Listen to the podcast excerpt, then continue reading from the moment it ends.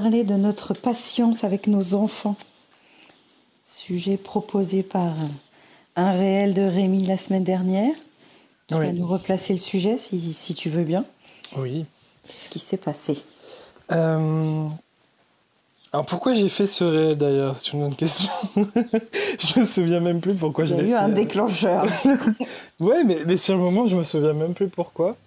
Euh, je me suis juste, euh, parce que voilà, j'aime bien, m'interroger sur, euh, sur tous les sujets liés à la parentalité et il y a des moments à force de trifouiller son cerveau, ben on touche à des trucs, parfois sans savoir trop pourquoi. mais mais du coup dans ce j'ai j'ai interrogé le fait que j'avais une dissonance cognitive sur sur le fait que j'ai conscience que, enfin j'ai conscience et on en parle énormément, donc oui j'en ai très très conscience que, les enfants sont, sont en cours de développement, d'apprentissage de plein de choses, et notamment la motricité, la motricité fine. Et pour autant, malgré que je sois conscient de tout ça et que je, je j'en porte presque l'étendard, je, communique, je communique beaucoup là-dessus.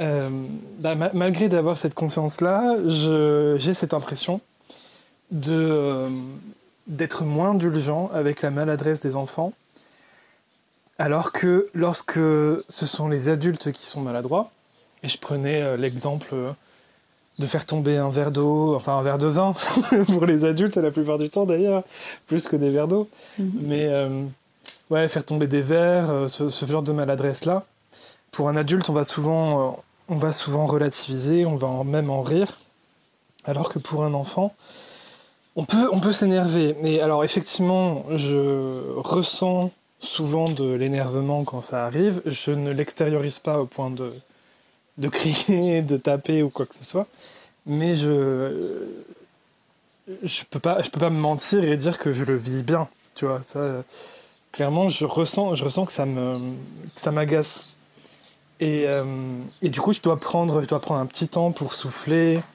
pour me mettre à distance avec le, moment qui vient de, se passer, avant de, vraiment pouvoir refaire, euh, reparler avec ma fille, euh, se remettre en lien, discuter de ce qui s'est passé et puis agir.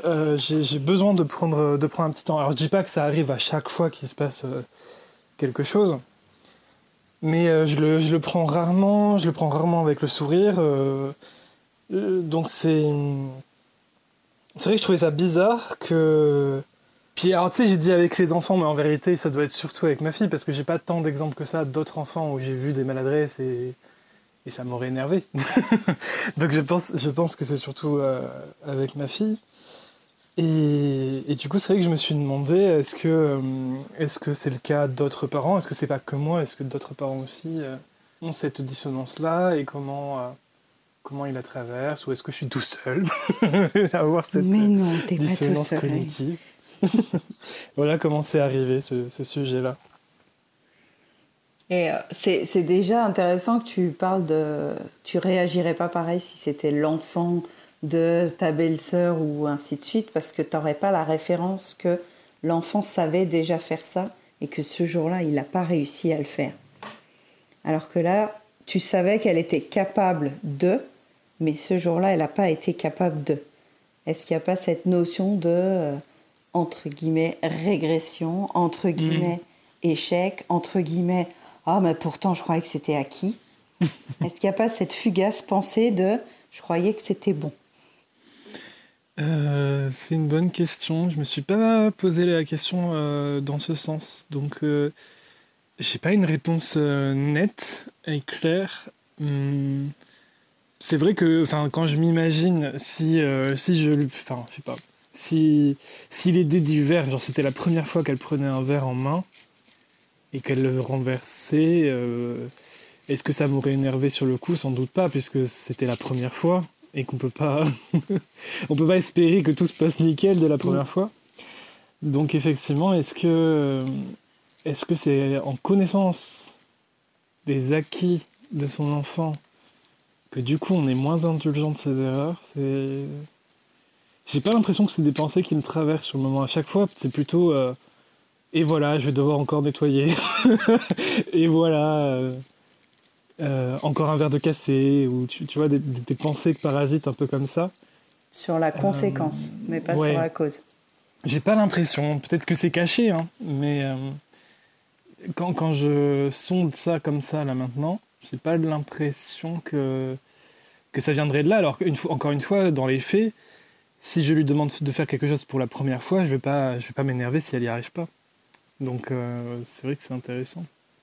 Quand tu sors un nouveau jeu ou une nouvelle activité ou que vous allez dans un nouvel endroit, spontanément tu te dis c'est nouveau pour elle, donc a priori elle va pas tout maîtriser, tout savoir et tout bien faire du premier coup.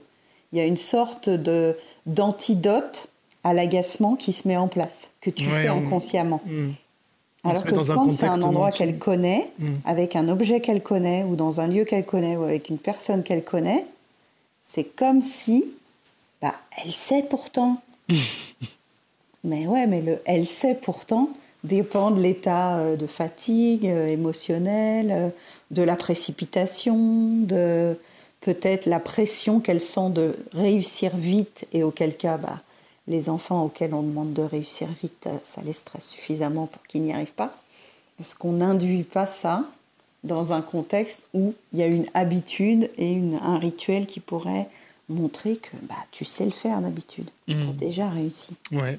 En, tout cas, c'est sûr que quand on, amène quelque chose de nouveau, on, se met dans un contexte mental euh, où on est plus ouvert à l'erreur. Et hum, du coup, quand quand c'est pas le cas, est-ce qu'on met une pression sans s'en rendre compte? C'est une bonne question. Parce que finalement, Ça quand. demande aussi que la conséquence, c'est comme si tu étais le seul à la porter. Alors qu'elle aussi, elle pourrait porter la conséquence de ce ah ben... raté, entre guillemets. Oui, clairement, euh, bah, toutes les histoires de, alors quand il n'y a pas des morceaux de verre, bien sûr, parce que quand, il y a des morceaux, de... contexte. quand il y a des morceaux de verre, c'est plus compliqué. Mais quand c'est un verre, euh, un verre en plastique euh, qu'elle a renversé, eh ben ça, je, lui demande réparation. Donc euh, soit, soit elle éponge toute seule, soit on le fait ensemble selon, selon sa coopération du moment. mais, mais oui, je je suis pas dans l'optique que c'est à moi de réparer tout seul, à, part cas particulier effectivement. Mais ouais, c'est c'est intéressant. C'est l'imprévu là, hein. c'est l'imprévu qui est agaçant. Et peut-être la répétition. C'est peut-être la répétition de. C'est le combien tienne de verre qui a été renversé ce Encore et encore. Coucou Julia. Coucou. Coucou les amis, du coup le hasard a fait que j'ai un petit moment quand même pour passer euh, sur votre room. Donc je suis bien contente, enfin sur notre room, voilà, mais je vais peut-être pas rester euh, trop trop trop trop longtemps, mais euh, je suis contente de vous entendre déjà ce beau lundi. Ben, ça fait toujours plaisir de t'avoir. Alors je sais pas ce que vous avez commencé à dire, je viens juste de vous écouter depuis deux minutes. Donc, Séverine euh, rentrait dans le dur directement. Ah mais tu sais, Séverine, elle est comme ça. Fais le refresh, gentil. Euh, voilà, c'est bien, c'est bien beau de papoter, mais au poste là quand même. Hein, faut pas déconner. le refresh gentil, c'est est-ce qu'on met une, euh, une pression supplémentaire quand l'enfant avait déjà réussi l'action une ou deux fois, comme si c'était de l'acquis et qu'on est plus souple quand c'est vraiment un nouveau lieu, une nouvelle personne, une nouvelle activité, où on lui laisse plus le bénéfice du doute sans s'agacer et sans euh, monter en pression intérieurement. Et du coup, ça, ça permet que l'ambiance soit plus cool. Et on n'arrive pas toujours à le faire quand c'est une activité qui avait déjà été réussie auparavant, que ce soit nos enfants, nos élèves ou euh, les gens autour de nous. Alors ça, c'est hyper intéressant parce que moi, c'est un sujet qui m'intéresse depuis très longtemps. Alors, de manière un tout petit peu plus générale que celui que vous, vous proposez ce soir, mais qui, est complètement dans le thème de ce soir, c'est à quel point. Euh, alors, je vais essayer de bien m'exprimer. C'est un peu, c'est un peu complexe dans ma tête, mais en gros, à quel point, enfin, tout ce qui peut influencer une situation, c'est-à-dire euh, mon humeur, la saison, euh, si je suis, euh, voilà, si je suis pressée ou pas. Euh, si, enfin, je trouve qu'il y a tellement de choses qui influencent nos réactions, voilà, que c'est assez impressionnant. Et des fois je me dis c'est c'est ça fait partie des choses où je me dis vraiment on contrôle pas grand chose et c'est très bien. Je veux dire c'est pas du tout dans un dans un fatalisme. Au contraire c'est plutôt dans une idée de lâcher prise. Alors j'ai un petit peu élargi le, sujet. Je vais revenir sur le sujet de ce soir mais effectivement euh, à quel moment en fait on réagit plus ou moins comme ci ou comme ça? Euh, moi je trouve ça intéressant votre premier angle du type euh, bah oui en fait si on l'a déjà fait même peu de fois déjà on considère que c'est bon, ça roule quoi. Euh, ouais, moi je trouve qu'il y a un peu de ça. Je me, je me suis déjà vue dans des situations euh, comme ça, mais encore une fois, euh, je me suis aussi vue dans des situations où je ne sais pas pourquoi, mais j'étais particulièrement patiente et j'avais en tête de me dire ouais mais attends, il l'a fait que deux ou trois fois, donc détends-toi un peu et finalement sans me forcer non plus à me à être quand même encore patiente, même si ça faisait déjà deux, trois, quatre fois que l'enfant avait réalisé euh, la tâche. Euh, les, deux sont. Moi, j'ai vécu les deux, mais bon, on, est d'accord que j'ai j'ai vécu cette idée de voilà, il l'a déjà fait, donc c'est bon. Euh, j'estime qu'il sait faire quoi. Oui, ça, il y a de ça, ouais, ouais, ça c'est sûr. Après, euh, est-ce qu'on est plus euh, la maladresse de nos enfants Oui et non quoi. J'entendais effectivement Rémi dire il y a aussi la conséquence de ce qui se passe euh, avec l'exemple du verre. Oui, effectivement, si c'est euh, le verre en cristal de mamie, en plus il y a un truc affectif dessus parce qu'elle me l'a légué, et en plus euh, il va y en avoir partout, on va se couper, et en plus c'est du cristal, ça vaut cher, et tout ça, plutôt qu'un gobelet en plastique, bah, j'imagine qu'effectivement on n'a pas la même réaction. Je trouve ça intéressant, ouais, de, de quoi on parle aussi au niveau de la maladresse. Moi, je pense que quand même, là-dedans, il y a beaucoup, on dit tout le temps, enfin en parentalité ou au niveau des professionnels de l'éducation, bon, il y a quand même beaucoup le miroir de nous, quoi. C'est-à-dire, euh, bah, moi, je dis n'importe quoi. Euh, si c'est quelque chose où on m'a... Imaginons, voilà, je suis face à une tâche, l'enfant n'y arrive pas, il est maladroit. Alors, une tâche matérielle comme le verre d'eau ou immatérielle comme la politesse ou ce genre de truc, hein, euh, voilà et ben en fait, je pense aussi que c'est beaucoup lié à comment nous on nous a présenté les choses, comment nous on nous a éduqués là-dedans. Euh, c'est-à-dire, je vais dire n'importe quoi, mais pour beaucoup de monde, la politesse, par exemple, il y a une intransigeance, c'est pas possible, quoi. C'est, euh, il y a un truc de vite, vite, ça monte en, en, en, enfin, ça monte en mayonnaise, quoi, je trouve.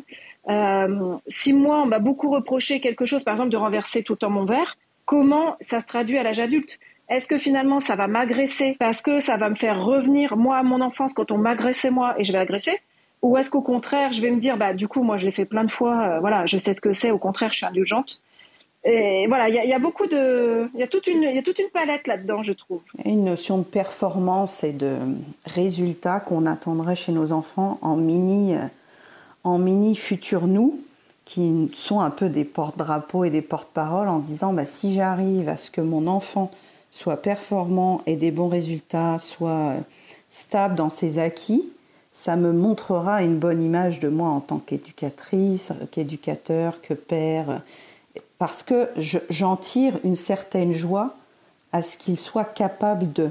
Et s'il n'est plus capable de, provisoirement ou euh, sur du long terme, ça me renvoie une certaine difficulté que j'avais peut-être pas à ce moment-là envie d'affronter puisque c'est moi qui transmets une partie de ces compétences à mes enfants. Qu'est-ce que vous en pensez? Oui, je ne sais pas s'il y a une idée de performance, mais il y a, y a, quand même un côté effectivement de, que ça renvoie, que ça nous renvoie à, nous. Euh, je pense qu'on a dit beaucoup que j'étais maladroit et du coup j'ai peut-être cette étiquette de la maladresse. Donc je suis peut-être moins peut-être que je suis pas très indulgent envers ma propre maladresse et donc je n'arrive pas à l'être beaucoup pour ma fille non plus. T'aimerais qu'elle évite surtout ces ressentis que toi tu as eu hmm. quand on te critiquait. Ouais, c'est possible que j'aimerais lui éviter d'avoir l'étiquette euh, l'étiquette de maladroite comme on a pu euh, me la donner. Si elle pouvait être maladroite avec toi justement, parce que toi tu vois ce que ça, ça a fait qu'on te critique quand, toi tu étais maladroit. Il vaut mieux qu'elle soit maladroite avec toi parce que tu la jugeras moins sévèrement que si elle est maladroite avec quelqu'un d'autre, où là ça va, ça va débiner vite fait, ça va dégainer le jugement et la critique. Bah, moi, pour répondre à ta question, Séverine, euh, ouais, moi je trouve, et moi je l'ai vécu déjà, Alors ça, vraiment, c'est un truc qui a beaucoup changé en moi. Mais bon, euh, encore une fois, hein, sur un coup de flip ou sur un coup de mauvaise humeur ou sur un coup de morale euh, un peu bas et tout ça, ça peut revenir. Mais moi, je trouve qu'effectivement, à travers les enfants qu'on éduque, alors voilà, ou qu'on coéduque, enfin voilà, mettez-y le mot que vous voulez. Il y a beaucoup. Euh, Qu'est-ce que moi je revois comme image en tant que parent ou en tant qu'éducateur hein, ou en tant que professionnel Voilà, si ça obéit à la baguette, si c'est nickel, si c'est tout propre, si c'est tout poli nickel, euh, si ça crie jamais, euh, bah, ça veut dire que moi je suis nickel quoi. Et voilà, ça c'est un gros gros souci de euh, finalement tout ce qu'on peut brider chez les enfants par peur du regard des autres, ou tout ce qu'on peut essayer de contrôler, ou tout ce qui nous fait sortir de nos gonds justement. ouais ouais bah oui, puis c'est bien ce qu'on retrouve sur les réseaux sociaux avec les images parfaites et tout ça. bah oui, en fait, si l'enfant est maladroit, qu'est-ce que ça veut dire de moi et puis aussi, par exemple, reprenons cet exemple du verre d'eau parce qu'il est génial. Franchement, on l'a tous vécu un milliard de fois. Donc c'est un très bon exemple, Rémi.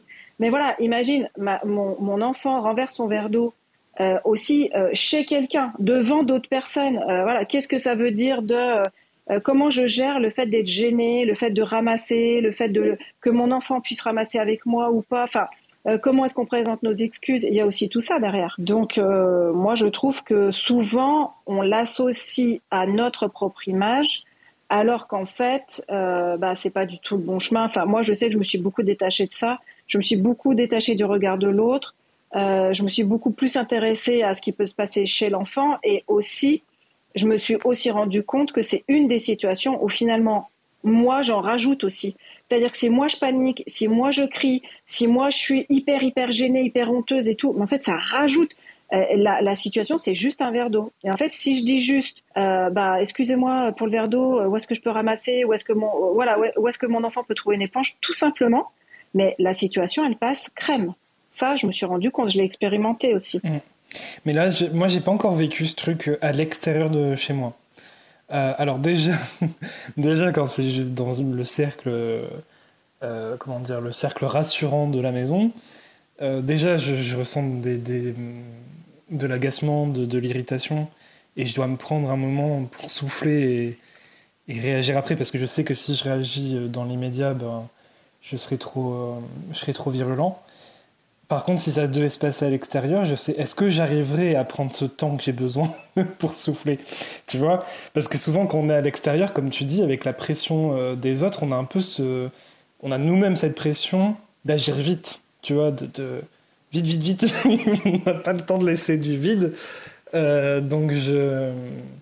Ça, m'interroge sur est-ce que j'arriverai à prendre le temps de souffler et de ne pas réagir euh, dans l'immédiat si si je suis à l'extérieur, si je suis chez, quelqu'un d'autre?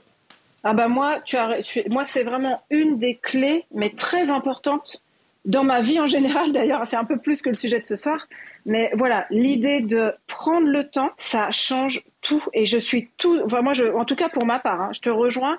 On a tendance à se précipiter et du coup euh, à, paniquer, à crier, voire même à rajouter du bazar parce que si je panique dans mes gestes, et eh ben bim, ça se trouve, je vais renverser un deuxième verre. Donc voilà. Ou si ça se trouve, je vais bousculer mon enfant, bousculer quelqu'un qui est à côté de moi parce que je vais trop vite et tout. Donc moi, euh, c'est vraiment une clé qui est ultra importante pour moi dans ma vie pour que ça se passe. Et puis alors depuis, ça se passe beaucoup, beaucoup mieux et même au-delà de ce que j'avais pu prévoir. C'est l'idée de prendre le temps parce que quand on prend le temps, on se connecte beaucoup mieux à soi, on se connecte beaucoup mieux aux autres, on fait bien mieux les choses tout de suite du premier coup au lieu de se tromper, de recommencer, de machin. Et puis on crée beaucoup moins de, boulettes et de trucs. Ça, c'est un sujet, moi, que j'adore et qui me parle complètement dans le sujet de, dont on parle ce soir. Puis là, si on reprend vraiment l'exemple du verre d'eau, tu as vu ta fille se donner le projet d'attraper ce verre ou de se verser de l'eau ou de, faire, de mettre la table. Donc, quelque part, la connaissant, tu t'es dit, bon, elle l'a déjà fait, elle sait le faire. Et est-ce que tu t'es pas empêché de lui proposer tiens bien le verre, marche doucement, tu vois, en consigne positive, en explication, en observation, juste en, feedback en fait, en accompagnement de son action avant que la catastrophe arrive. comment, dans quelle euh, disposition t'étais? T'étais à côté d'elle ou ça s'est passé quand mmh. elle bah, faisait toute seule? Tu vois là, il y a justement, c'est arrivé, il y a, y, a, y a un merde pardon, une histoire de verre. Il y a une histoire de verre d'eau qui est arrivée là tout juste aujourd'hui, ce midi. et en fait, j'ai même pas eu le temps d'anticiper parce que on était, elle était à table. elle veut prendre son verre d'eau qui est, qui est en face d'elle. Moi, j'étais debout en train de ranger un truc et j'avais même pas le regard sur l'action, tu vois, parce que je, enfin, à aucun moment je me suis dit bon, le verre va peut-être tomber. Alors que c'est vrai que ça arrive régulièrement, donc j'aurais pu me le dire, mais non, je me le suis pas dit, donc le verre est tombé et euh, et du coup ouais j'ai eu, euh... alors tu sais c'est pas non plus une grosse colère, c'est juste que c'est cette pensée de oh là là. ouais, mais et, presque ça me fait plus chier d'avoir cette pensée que le verre qui tombe. et, peut-être que ça rejoint le truc de la police de la pensée et tout, il faut être parent parfait, etc. Tu vois, on y revient. mais genre, j'ai pas le droit d'avoir une pensée d'agacement. mais, euh, mais, non, mais on a un déroulé de comment j'aimerais que ça se passe, mon activité, mon activité avec les enfants ou avec ma fille ou le repas. On a, normalement, c'est bon, j'ai balisé tout autour, j'ai mis les conditions idéales. Dans ma tête, dans ma fiche pratique, dans ma fiche pédagogique, ça a l'air beau et bien emballé. Mais dans la réalité, avec les élèves ou avec les enfants, ça va pas se passer comme j'ai prévu. Donc, quelle flexibilité j'ai mis dans ma fiche de préparation pour que s'il y a quelque chose qui ne se passe pas comme j'ai prévu, je puisse admettre que chacun n'est pas au point de développement de, ma fiche de, prévision. Parce que là, tous les instits et toutes les AESH ont vécu ça dans leur vie. Hein. On prévoit une séance et en réalité, elle ne va pas se passer comme on a prévu. Pas du tout, jamais. Moi, c'est toujours parfait. Euh, tout le monde est tout le temps calme et c'est toujours magnifique. Voilà, c'est clair ou pas? Non, non, bien sûr, je plaisante. Euh, on est bien d'accord, même en tant que parent. Hein. Des fois, tu mm. prévois une activité, c'est la cata. Euh, on finit tous dans la boue dégueulasse. Il y en a un qui fait la tronche. Enfin, ça se passe pas du tout comme tu veux, rien que pour une balade. Voilà, c'est. Mais moi, je trouve intéressant. Il y a un mot que je vais, je vais mettre sur ce que tu as dit, Rémi. Tu me dis si ça te parle. Parce que, encore une fois, c'est aussi quelque chose qui a beaucoup changé ma manière de vivre et d'expérimenter ce genre de situation, c'est la culpabilité. C'est un peu ce que tu dis, c'est-à-dire, et en plus, je me suis énervée, et en plus, on a vu que je me suis énervée, ou alors, et en plus, c'est pas ce que je veux être comme professionnel ou parent. Et la culpabilité, pour moi, elle est très plombante, et ça rajoute, euh, encore une fois, dans mes réactions, euh, quelque chose soit de l'ordre de la colère, soit, du, soit de quelque chose de l'ordre de la déprime. Enfin, ça va pas du tout, quoi. Et là, encore une fois, c'est un travail de tous les jours. Hein. Je dis pas que j'ai fini de travailler là-dessus, mais J'en ai vraiment conscience et ça change vraiment, vraiment tout et ça change ma réaction dans la situation. Comment hmm. tu te le reformules, Julia, quand ça arrive? Est-ce que tu te fais une petite reformulation en disant Bon, bah, c'était probable que ça arrive? Quelle est la phrase, au lieu de te juger, que tu te, te proposes de, de, te dire? Bah En fait, euh, alors, j'ai pas forcément une phrase toute faite, mais ça va être. Euh, ça peut être deux, deux choses qui, qui, vont ensemble, en fait. Hein. Soit je vais me dire, mais regarde, euh, je peux, je peux me le dire euh, l'un après l'autre, par exemple. Je vais d'abord me dire, mais regarde cet enfant, euh, bah enfin, il a renversé un verre. Il y a rien de grave en fait, mais vraiment pas grave. Et si en plus c'est un petit enfant, bah il y a le côté, bah regarde, je veux dire, il, essaye, c'est déjà bien.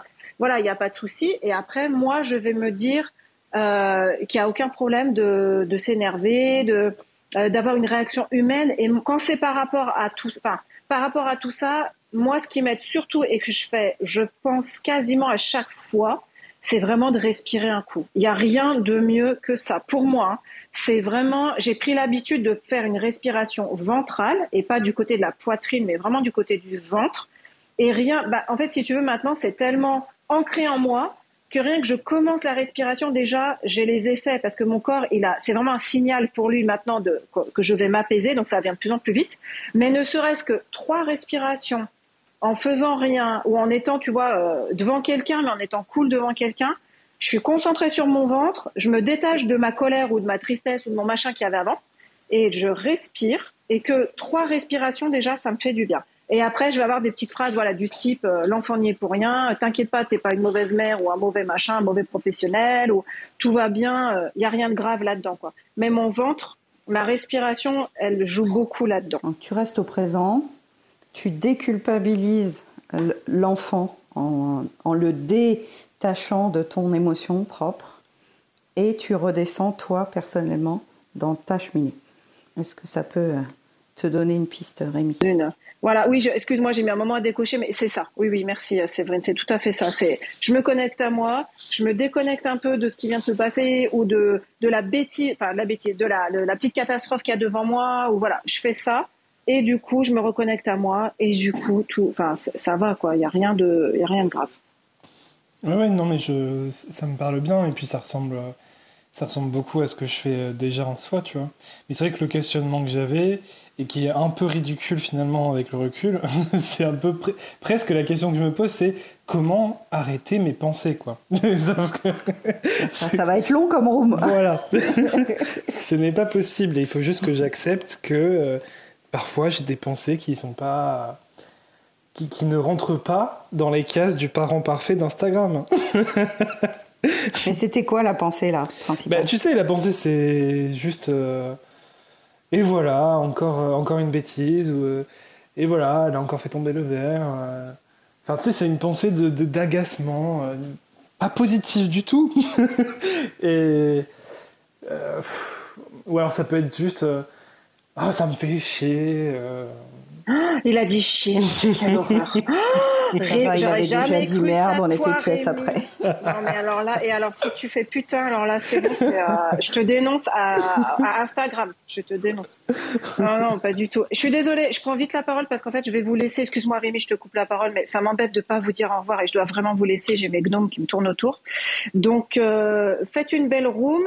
Et juste, je suis désolée, je vais lancer un truc, mais je dois vraiment partir. Rémi, en fait, pour changer un mode de pensée, pour ou même changer une pensée, pourquoi pas, allons comme ça. Bah, en fait, on pense tous que c'est dans la tête que ça se passe et en fait, c'est dans le corps que ça se passe. Donc, on pourra en reparler avec grand plaisir parce que c'est un sujet qui me passionne et, euh, et, voilà, je vais être obligée de vous laisser là-dessus, mais je vous souhaite vraiment une belle room à tous les deux et je vous embrasse. Merci, à bientôt, Julia. et, je me demande, au-delà de, la maladresse, si, si ça si ça montre pas juste de manière générale. Euh, une non-tolérance envers nos propres erreurs. On ne se donne pas le droit à l'erreur et donc euh, on a du mal à le donner aussi à, nos enfants. Mais quand tu dis elle a encore fait tomber son verre, qu'est-ce que ça a de grave en fait? C'est quoi le, la conséquence terrible? Pourquoi ce serait grave? Elle a encore fait tomber son verre.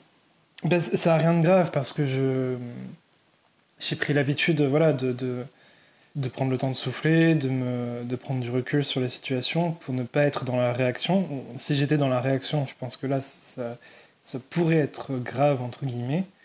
Euh, mais là, étant donné que ce sont juste des pensées, c'est pas très grave.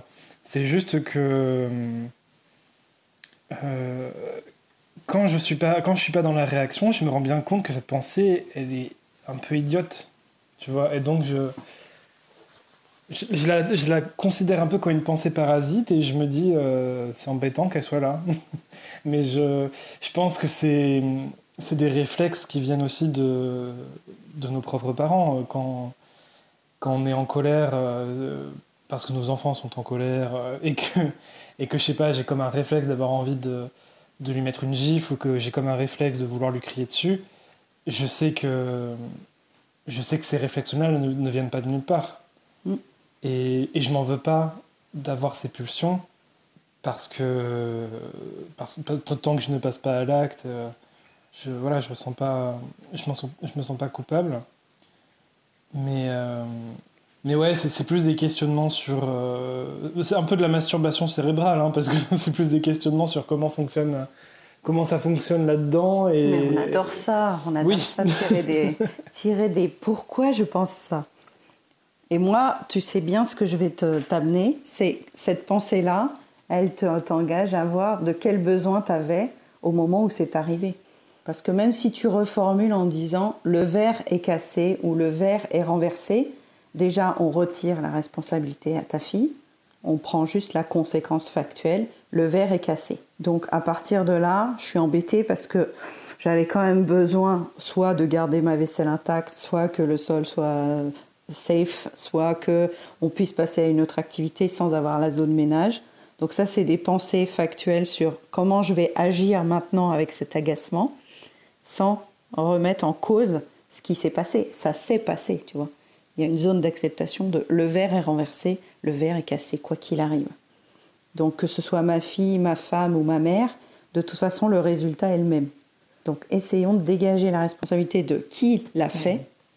Et ensuite, on voit de quoi on a besoin. Est-ce qu'on avait besoin d'ordre, de vitesse, de rapidité, de compétence, de vérifier qu'elle avait bien euh, acquis ce geste et qui finalement n'est pas acquis Qu'est-ce que ça dit de nous, ce besoin? Mm. Puis on va laisser Najat intervenir. Coucou Najat. Coucou Najat. Dis-nous tout sur nos pensées. Salut, salut. bah écoutez, moi j'ai envie de dire que heureusement qu'elles sont là, c'est un peu ce que je mettais sur le chat. Et que, hum, bah en fait, il faut pas en avoir peur. Moi j'ai l'impression que c'est souvent aussi la confusion entre euh, je viens vraiment de penser cette pensée horrible. Est-ce que c'est réellement moi Vous savez, un peu, euh, est-ce que je suis vraiment ça Et comme il l'a dit Rémi, en fait, c'est vraiment le réservoir des pulsions. Et euh, heureusement que ça existe, ça fait un peu catharsis. Et puis, il faut même peut-être même presque s'autoriser dans des espaces un peu safe à l'intérieur de nous-mêmes de penser à des trucs horribles, quoi. Enfin, des trucs qui sont parce que c'est pas réalisé, c'est pas réalisable en vrai, et que c'est de l'ordre presque même de l'imaginaire on, on frôle avec euh, ce qui est de l'imagination, et ça fait parfois du bien. Mais par contre, il faut l'accepter, il faut se dire que, ben, en fait, on est des humains, et que cette part euh, cette part de agressive en fait, de, pulsions, de, de, choses qui nous viennent un petit peu instantanément, ben, ça fait aussi partie de ce, de, de ce qu'on est, c'est-à-dire des humains, on n'est pas des anges, on peut pas tout contrôler les pensées et c'est et c'est bien en fait et c'est même une bonne chose que l'étape de la confiance arrive et qu'on se rend compte que ça ne reste que dans la pensée. Et ouais, et parfois il faut les désacraliser et les puis leur, rendre finalement leur place à ces fameuses pensées qui sont là aussi pour faire réservoir, pour nous clairement parce qu'en fait elles sont pas dangereuses.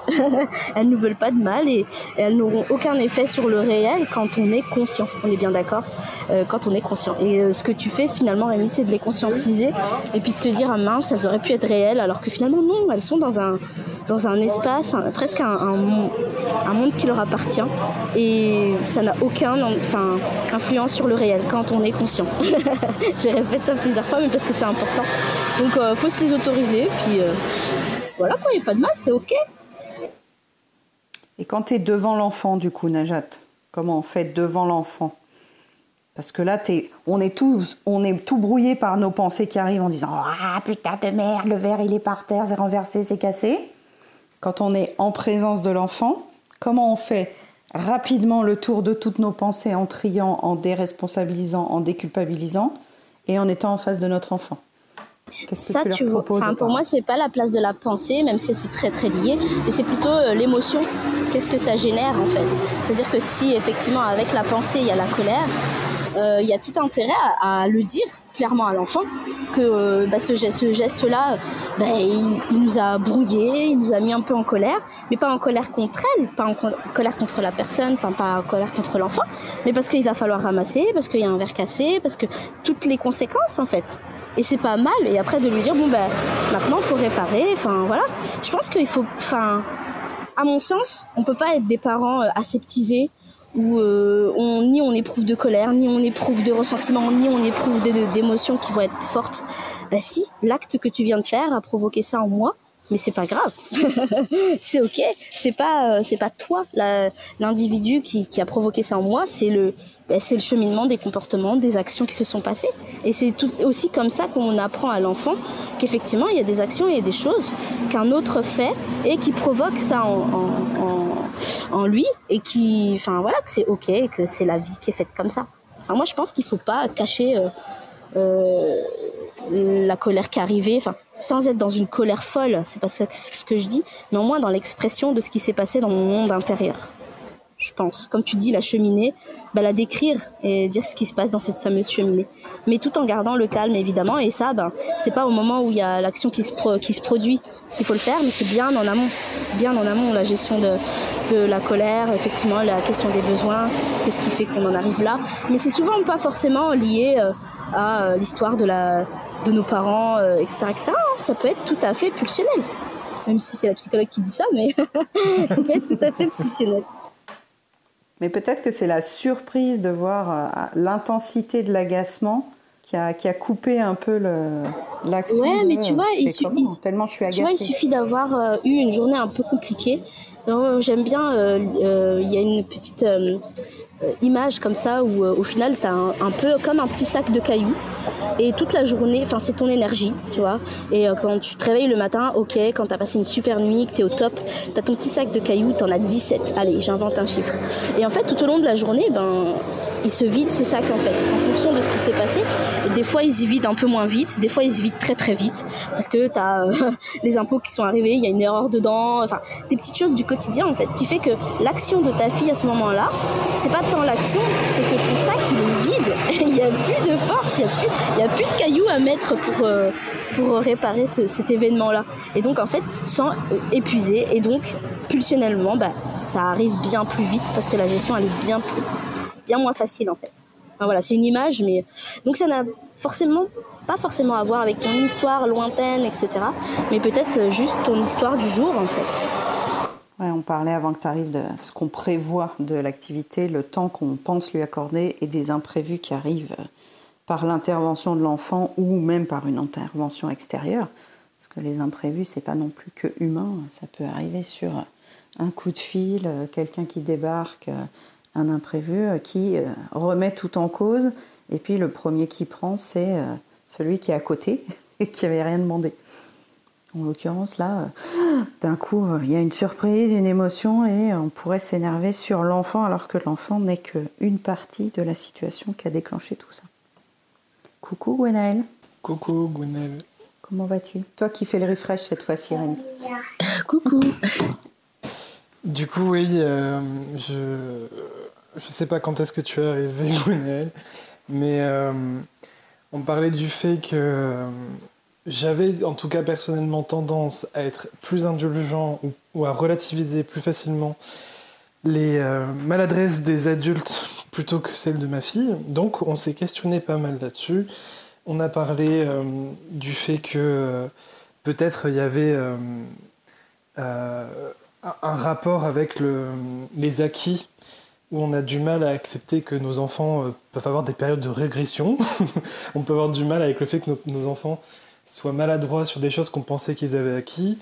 on a discuté sur le fait de de nos propres, nos propres projections, l'effet miroir, de se dire que peut-être que nous aussi on a des étiquettes de maladroits et donc on, on veut peut-être les éviter à notre fille. On a parlé de comment, comment on, gère la situation sur le moment pour ne pas être dans la réaction. On a parlé de plein de choses en, finalement en, peu de temps.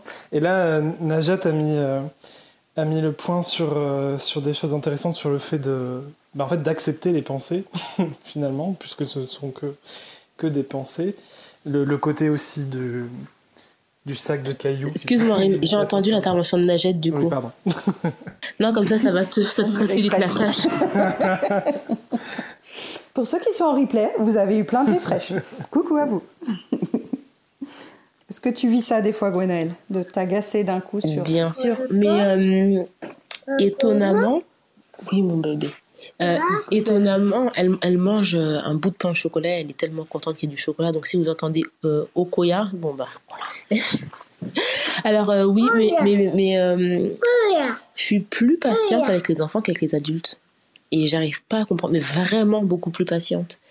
parce que j'estime que les adultes, à part certains évidemment, mais bah, s'ils sont bêtes, je peux, peux, vraiment rien faire pour eux.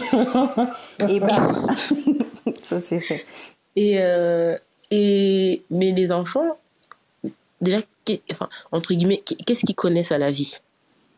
Donc, du coup, est-ce qu'on peut leur en vouloir d'être à une étape où ils n'ont pas encore appris? Donc, à partir de là, euh, je suis vraiment hyper indulgente avec les enfants. Et ma fille, euh, moi, c'est vrai, je pense que tu as un peu compris un peu le type de maman que je suis maintenant, mais bah, quand elle mange et qu'elle en met partout, enfin, je sais de toute manière que quand elle ferait un truc, ce serait une catastrophe. Donc comme ça, au moins, j'ai pas de surprise et j'ai pas, j'ai pas en fait à, m'agacer parce que je sais. Par contre, c'est vrai que parfois, euh, un exemple, hein, je veux débarrasser, elle va marcher sur la nourriture et là, je vais dire oh, mais mais pas, mais pas, elle a pas peur. Euh, elle va voir que j'ai réagi, elle va peut-être un peu s'écarter ou me regarder euh, dans l'incompréhension, mais je veux pas m'énerver, je vais juste m'exprimer, je vais dire ça comme ça.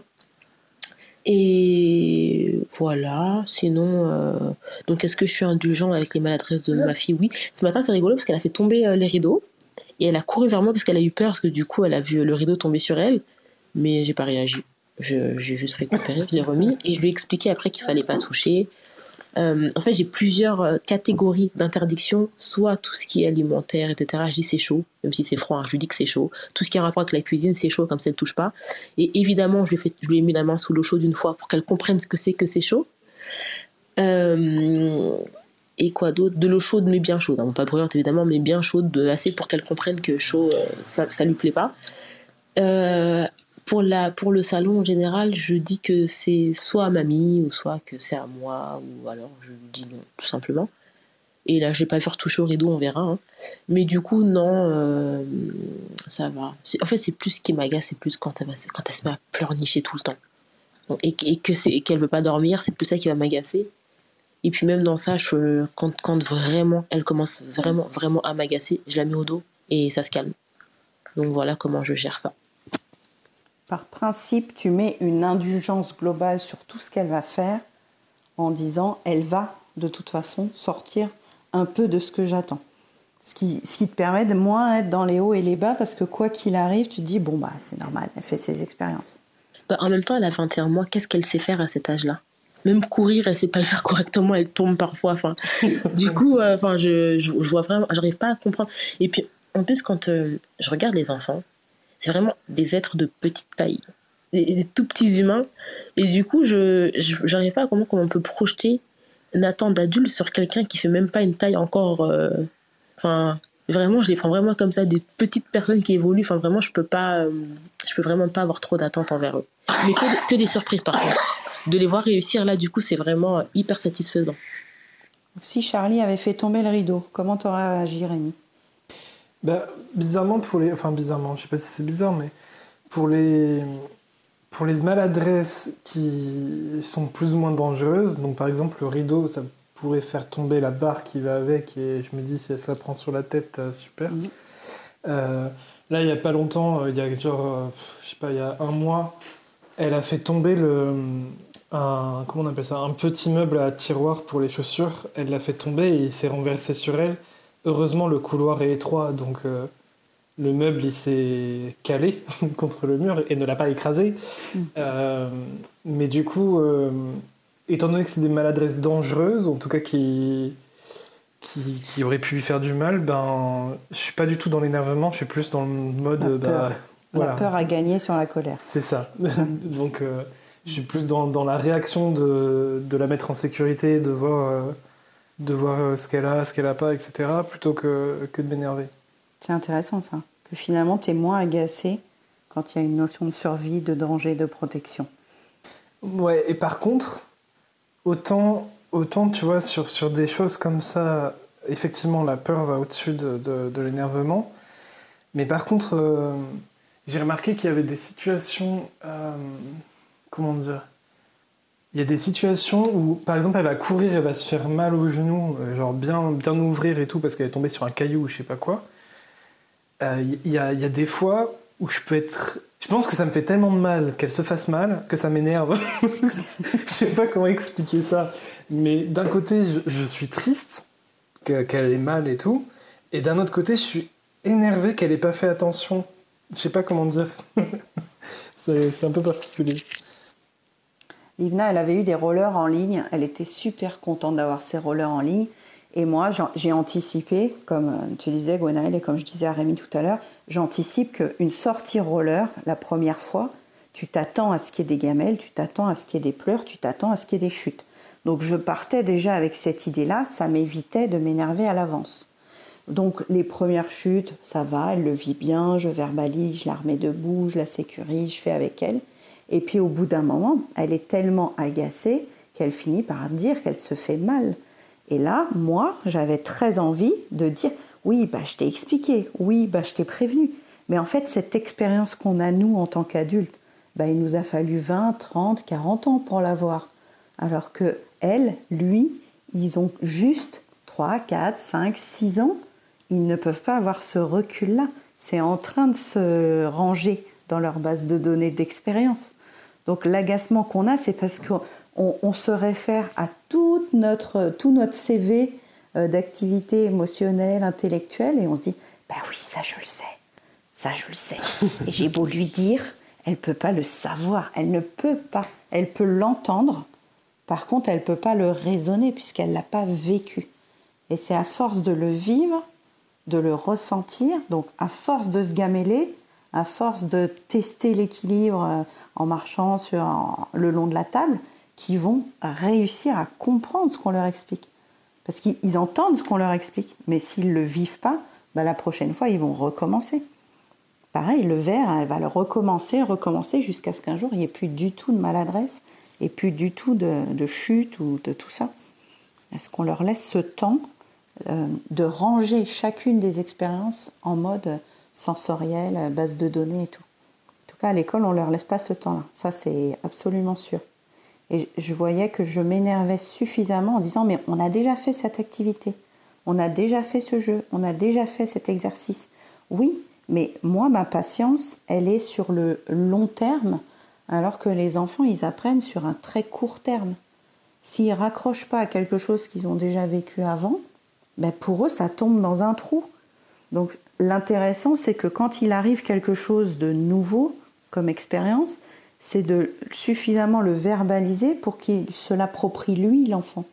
Pour qu'il se dise Ah oui, bah, je suis tombé en roller parce que je me tiens pas ou parce que j'ai les fesses trop en avant. Hein. Je ne sais pas si vous avez déjà fait du roller avec un enfant, mais il a le bassin complètement en avant ou complètement en arrière. Donc c'est normal, l'équilibre, il n'est pas bien placé. On passe tous par là. c'est ça. Donc la gamelle, elle est inévitable. Mais tant qu'eux, ils ne le vivent pas de l'intérieur, on ne peut pas transmettre cette information. Il faut qu'ils le ressentent, parce que c'est par leurs capteurs sensoriels qu'ils vont imprimer l'expérience et que la prochaine fois, ils feront mieux. Et nous, ce temps-là, soit on l'a pas eu, c'est ce qu'on disait au début de la room avec Rémi, soit on nous a pas laissé le temps de faire nos propres expériences, donc euh, bah, on a essayé d'apprendre par euh, l'intellectuel, genre je te l'ai dit, tu fais comme je t'ai dit, mais le tu fais comme je t'ai dit, bah, ça prend pas en compte tout ce qu'on n'a pas raté. Donc peut-être qu'un jour, on va essayer de rater pour être bien sûr que c'est comme ça qu'il faut l'apprendre. Et puis il y a d'autres enfants qui ont le droit d'expérimenter, on en parle souvent avec Gwenaël, d'expérimenter et de faire les propres conclusions. Et du coup, il y a moins d'erreurs parce qu'ils ont testé, approuvé comme un scientifique encore et encore et encore. Est-ce qu'on leur laisse ce temps d'expérimenter et de retenir les conclusions de leurs expérimentations? Je laisse ouvert moi, si je peux me permettre, euh, la, la, peur peut prendre des formes en fait de colère. C'est-à-dire que euh, on, a parlé beaucoup de colère, etc. Mais j'ai bien l'impression qu'on parlait plus de la peur. Euh, tu sais, quand un enfant arrive au bord de la route et que tu lui vas, tu vas lui hurler comme ça, comme un instinct de survie, très très fort. Arrête-toi Et puis tout de suite, tu vas être très, très en colère en fait. Mais c'est pas la colère en soi, la source. C'est plutôt la peur, la peur de voir ton enfant traverser peur de le voir s'écrabouiller, enfin tous les scénarios que tu peux t'inventer finalement en, voyant cette scène-là. Donc euh, il faut savoir, oui, que la peur peut avoir euh, l'apparence en fait de la colère, mais que quand on fouille très fort, très loin, bah, c'est la peur qui domine. Mmh. c'est intéressant ça. Et du coup, est-ce que tu penses que c'est bien de, quand, on traverse un moment comme ça, est-ce que c'est bien de dire à, notre enfant qu'on n'est pas en colère mais qu'on a peur? Enfin, est-ce qu'on est capable déjà de se rendre compte sur le moment de la différence? Mais est-ce que si on y arrive, est-ce que c'est bien de préciser? Oui, carrément. Moi, je trouve que c'est comme ça qu'on va lui apprendre en fait à cerner aussi ses propres émotions et avoir même euh, la faculté de les exprimer après, tu vois, et de se dire tiens, est-ce que c'est vraiment de la colère? Parce que finalement, la colère peut avoir euh, la forme de peur. Et puis, tu sais, on peut le faire dans un second temps, même si on n'arrive pas à l'analyser sur le coup. On peut le soir, tu sais, dans un temps calme, arriver et dire écoute, tout à l'heure, euh, voilà j'avais l'air peut-être énervé, etc. Mais voilà ce qui s'est passé. Puis de lui faire tout le déroulé de ton monde intérieur, de, des émotions et des besoins qui ont été un peu euh, titillés à ce moment-là. Et il n'y a pas meilleur apprentissage que l'exemple, en fait. Franchement, d'être des exemples pour nos enfants. Après, c'est dur. Dit comme ça, c'est lourd. super lourd à porter. Mais euh, d'essayer, en fait, d'être euh, la meilleure version de soi et de montrer qu'en fait, les choses sont simples, de au moins la description de son monde. Pour que l'enfant puisse un jour lui-même avoir cette faculté-là parce qu'il l'a vu chez ses parents, quoi. Et c'est vrai que, enfin, en tout cas, moi, je vais parler pour moi. Euh, culturellement, c'est pas, c'est pas la, c'est pas la donne, quoi. D'aller euh, montrer euh, le monde intérieur de mes parents, je l'ai rarement vu, si ce n'est sous forme de, effectivement, de colère. Et j'ai jamais vu vraiment mon père très triste, mon père avoir peur, sauf là, aujourd'hui, maintenant qu'on est des adultes et qu'on peut se parler franchement. Mais petit, c'était pas le cas, quoi. Il fallait montrer le père, tu sais, très fort, qui assure la sécurité, etc. Alors qu'il avait forcément des, des moments de peur et de faiblesse, quoi. Et c'est très important de les montrer, même euh, à ses enfants, pour qu'eux-mêmes puissent se dire bah, c'est ok de les montrer aussi. Quoi. J'ai revisité en, en situation de, de, binôme empathique, on, on, revisite des situations où on a l'impression de ne pas avoir compris ce qui s'était passé. Et des fois, je faisais des situations où ma mère m'avait interdit ceci, ou m'avait hurlé dessus, ou coucou maman, si tu écoutes ce replay. Et en fait, on démonte un peu l'émotion de l'autre personne et les besoins que ça, jouait sur elle à ce moment-là. Et on voit en effet, comme tu dis, Najat, que eux n'avaient pas forcément toutes les clés pour exprimer ce qu'ils ressentaient et que tout était parfois mélangé. Et donc, ils faisaient usage de l'autorité en mode force et domination pour essayer de nous protéger de ce qu'ils ne comprenaient pas sur ce magma émotionnel et tout ça. Et plusieurs fois, j'ai déminé des trucs qu'elle elle elle n'avait pas d'autre possibilité de me l'exprimer qu'en m'interdisant de faire, parce qu'elle croyait en m'interdisant de faire que j'allais être préservée, protégée, en sécurité. Et maintenant, on sait que si on veut retenir des règles, des dangers, il faut quand même les comprendre et pas juste les appliquer euh, parce qu'on nous dit de le faire. Mais à l'époque, c'était pas la norme. À l'époque, c'était pas encore euh, très répandu. Donc, je, te rejoins sur l'idée que quand on a très peur pour tout le monde, on serait plus dans des interdits et dans des réactions qui, nous, ont l'impression de nous protéger, mais qui ne protègent pas toujours l'autre, parce que l'autre, il entend, il entend l'émotion, il entend éventuellement la réaction, il entend le stress du parent ou de l'enseignant, mais il comprend pas le, fin fond du truc, il comprend pas que c'est un besoin que tout le monde revienne en vie de la sortie en forêt ou que personne ne meure noyé dans le lac euh, en kayak. Euh, et on a vu des adultes crier, des animateurs crier, des parents crier, sans nous dire en toute vulnérabilité, j'ai peur pour toi, j'ai peur qu'il t'arrive quelque chose. Et on serait peut-être plus, euh, plus à même de discuter si on s'accordait le droit de dire, j'ai eu très très peur, c'est pour ça que j'ai crié, même si c'est pas facile. Mais j'ai crié parce que j'ai eu très peur pour toi. Coucou DJ, bienvenue sur la roue. Coucou. Ceux qui veulent monter avec nous, n'hésitez pas hein, dans l'audience. J'ai envoyé des invitations, mais il y en a qui travaillent. Je comprends tout à fait. Bonjour à tous. Ça va? Ça va très bien. Je trouve que le, le sujet est très difficile euh, à pénétrer euh, pour nous autres nullipares, parce qu'il semble que euh, vous vous adressez directement les situations euh, de marathon, quoi. Euh, nous, les tontons, les tatas, on fait des sprints. Euh, là, j'ai l'impression qu'on est dans le marathon. Et si tu surveilles tes, tes neveux pendant toute une après-midi, est-ce que ça t'est déjà arrivé de t'agacer ou d'avoir peur ou de te mettre en colère en voyant une de leurs actions de manière euh, un peu incontrôlable? Avec ma plus grande nièce, euh, jamais. Euh, jamais, jamais. en revanche, j'ai un duo de, jumeaux assez turbulents euh, qui m'ont fait peur euh, des, centaines de fois avec leurs cascades, euh, leurs leur jeux sauts, etc. je crois ne jamais avoir perdu le contrôle, quoi. Enfin, ce que vous avez décrit, je pense que j'étais pas loin, mais, mais ça n'est pas arrivé. Euh, et, sans doute peut-être parce que je me blâmais moi-même. Ils sont vraiment assez turbulents, mais je pense qu'il faut, en ce qui me concerne, hein, dans ma situation propre bien entendu, euh, il y a une question de cadre également. Euh, à, réussir à poser d'une part et à réussir à tenir d'autre part, qui, les rendent un peu plus, pas obéissants, mais plus, plus, plus, plus faut le dire. Euh, mais autrement, euh, j'ai vraiment euh, une anthologie de glissades, de, de courses, de, de sauts moi-même que j'ai dû faire pour empêcher leur cascade.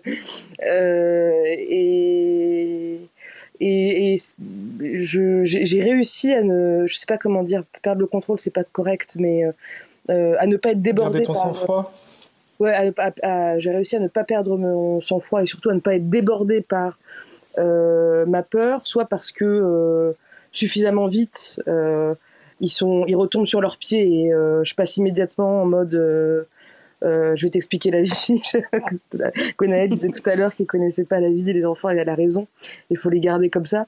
Mais pour remettre les, les points sur les i, comme on dit. Je passe tout de suite en mode euh, euh, institutrice, si je puis dire. Euh, ou moi, quand je les ai réprimandes, j'essaye toujours d'avoir un ton extrêmement tenu.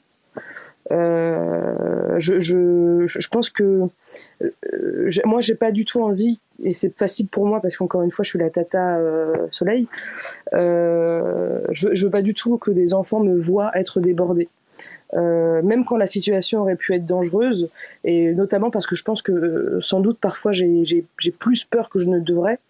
Euh, que la situation n'est pas si dangereuse, mais que comme je les fréquente pas tous les jours, j'ai l'impression qu'ils font des dingueries, surtout par rapport, en comparaison avec mon autre. Que voilà ce que je peux dire. Je sais pas si c'était clair, mais personnellement, quand vous avez dit tout à, je, je repensais à moi quand j'étais enfant quand vous disiez tout à l'heure que lorsque la peur nous débordait, on pouvait euh, plus tard euh, aller l'expliquer à l'enfant. Personnellement, en tant qu'enfant, il me semble que euh, j'ai déjà vu des, des adultes perdre le contrôle, encore une fois être débordés par leurs émotions. Et, et j'ai pas du tout l'impression que ça m'ait perturbé. J'ai plutôt l'impression d'avoir compris assez naturellement ce qui se passait et qu'une explication telle que vous l'avez décrite est plutôt pour l'adulte que pour l'enfant. Euh, c'est l'impression que j'ai. C'est hyper intéressant. C'est hyper intéressant parce que ça dépend comment c'est formulé de la part de l'adulte. Pour avoir entendu des enseignants hurler sur euh, les élèves ou des parents hurler sur leurs enfants, je me dis, quand l'enfant se dit, ok, bah, mon parent là, il sait même pas se maîtriser lui-même, apparemment ça dépasse même le cadre de ce que j'ai fait, en gros j'aurais pu ne rien faire du tout, il aurait été dans cet état-là quand même. Tu vois, ça permet à l'enfant de relativiser en se disant euh, bon, il y a un truc qui va pas chez mon parent, mais je le prends pas personnellement. Alors qu'il y a des enfants, quand ils voient leurs parents hors d'eux, ils se sentent complètement responsables de cette émotion et ils s'imprègnent en fait de bah, j'ai dérangé mon parent qui n'arrive plus à se maîtriser, ça m'insécurise du coup parce que je sais même pas quoi faire.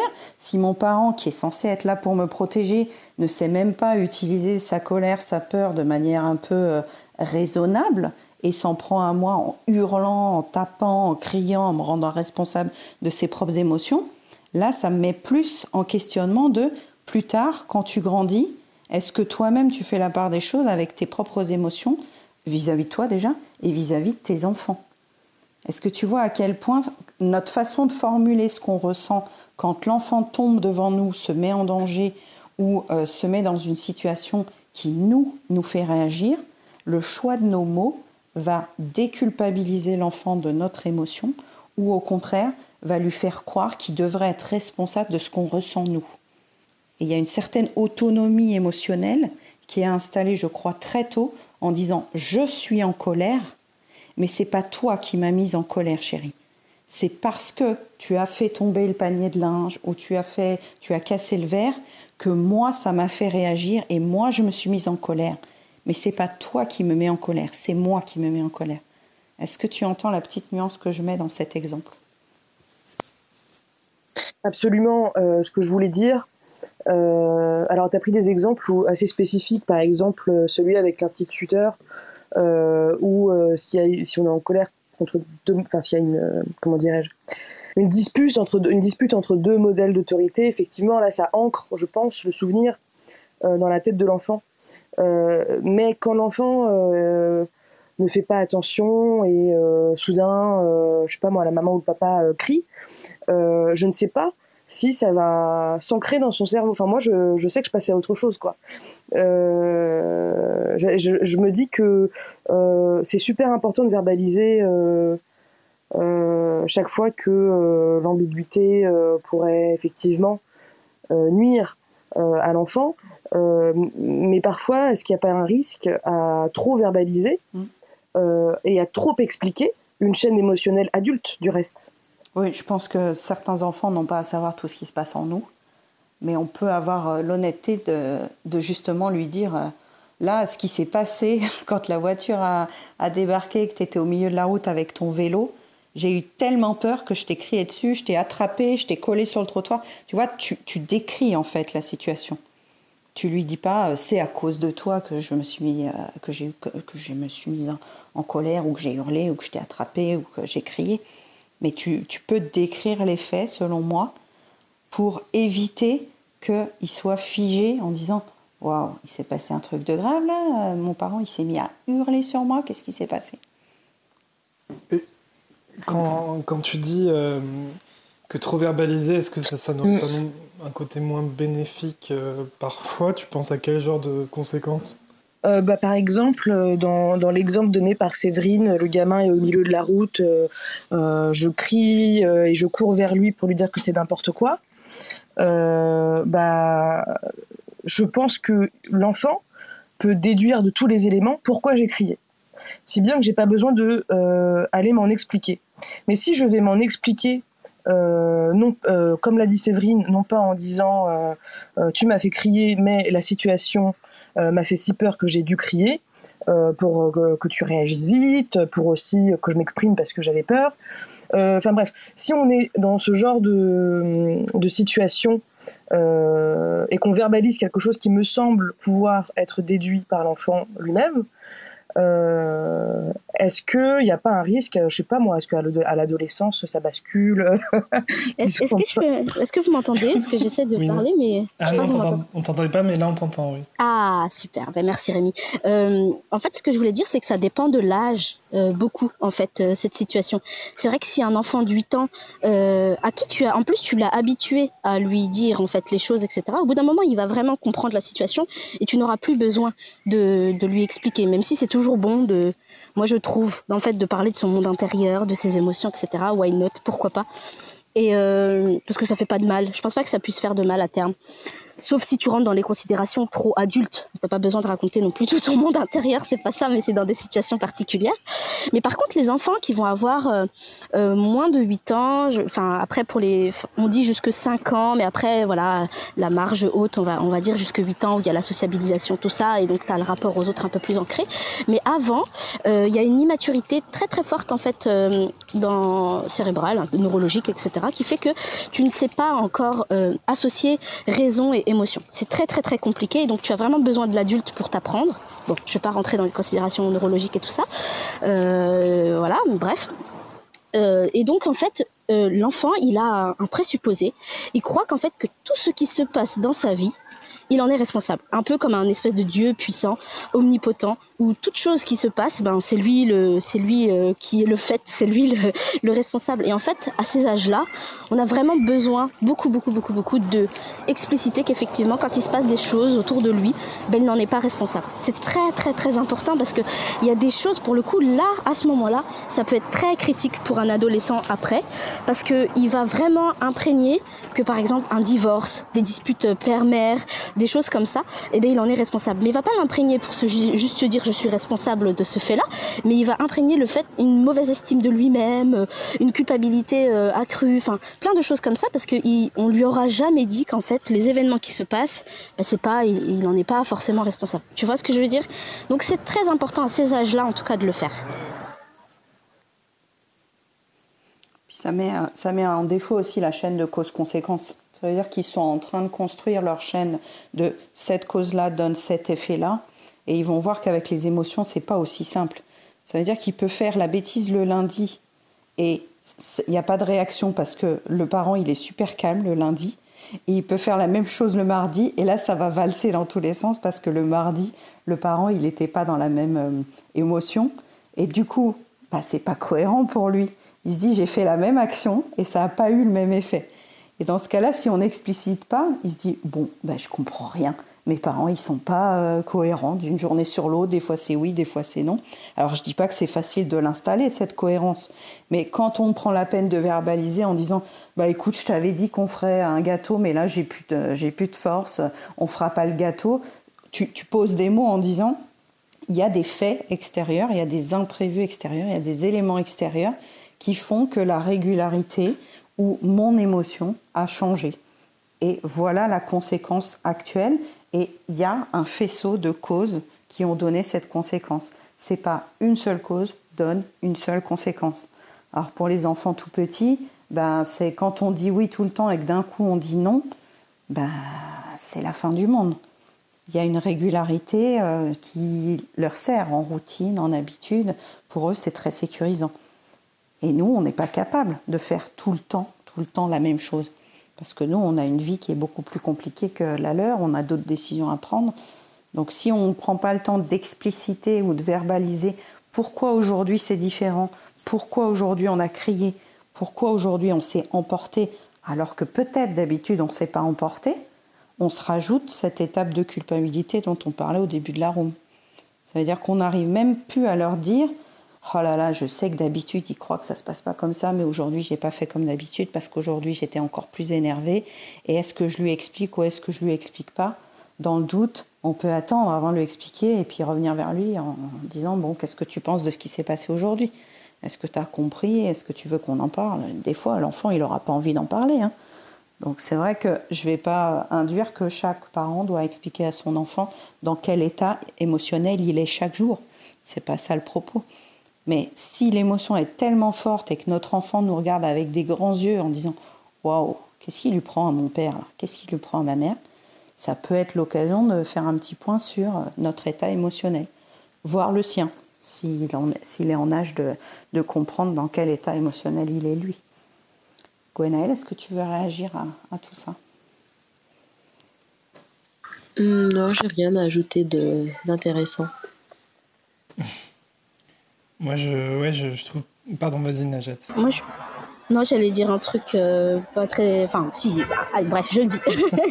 en fait, à l'instant, là, on est au parc avec mon fils et euh, donc euh, je le pose. Vous savez, il, se met un peu debout, il marche pas encore, mais avec une main, il arrive à faire quelques pas. Enfin voilà, il en est là.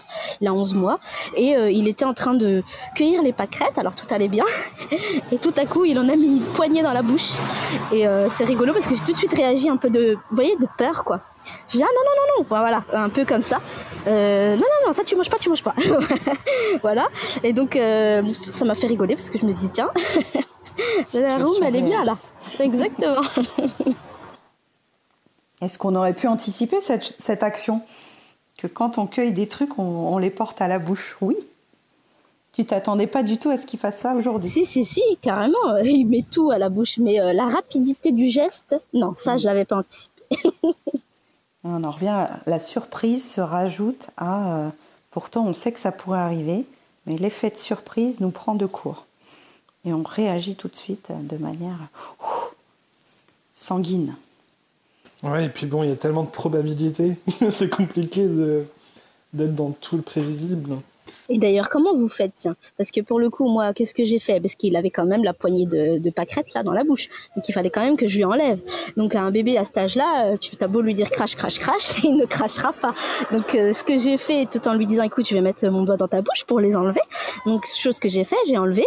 Et puis voilà, le cours de l'histoire est voilà est reparti normalement. Mais comment vous faites vous pour pas que ce soit un, un geste parce que parfois je trouve que ce geste là peut être un peu intrusif et violent mais c'est aussi pour son bien. Donc euh, peut-être je me pose trop de questions mais si vous avez la réponse c'est chouette. Toi tu sais pourquoi tu le fais. Donc tu peux lui dire en fait.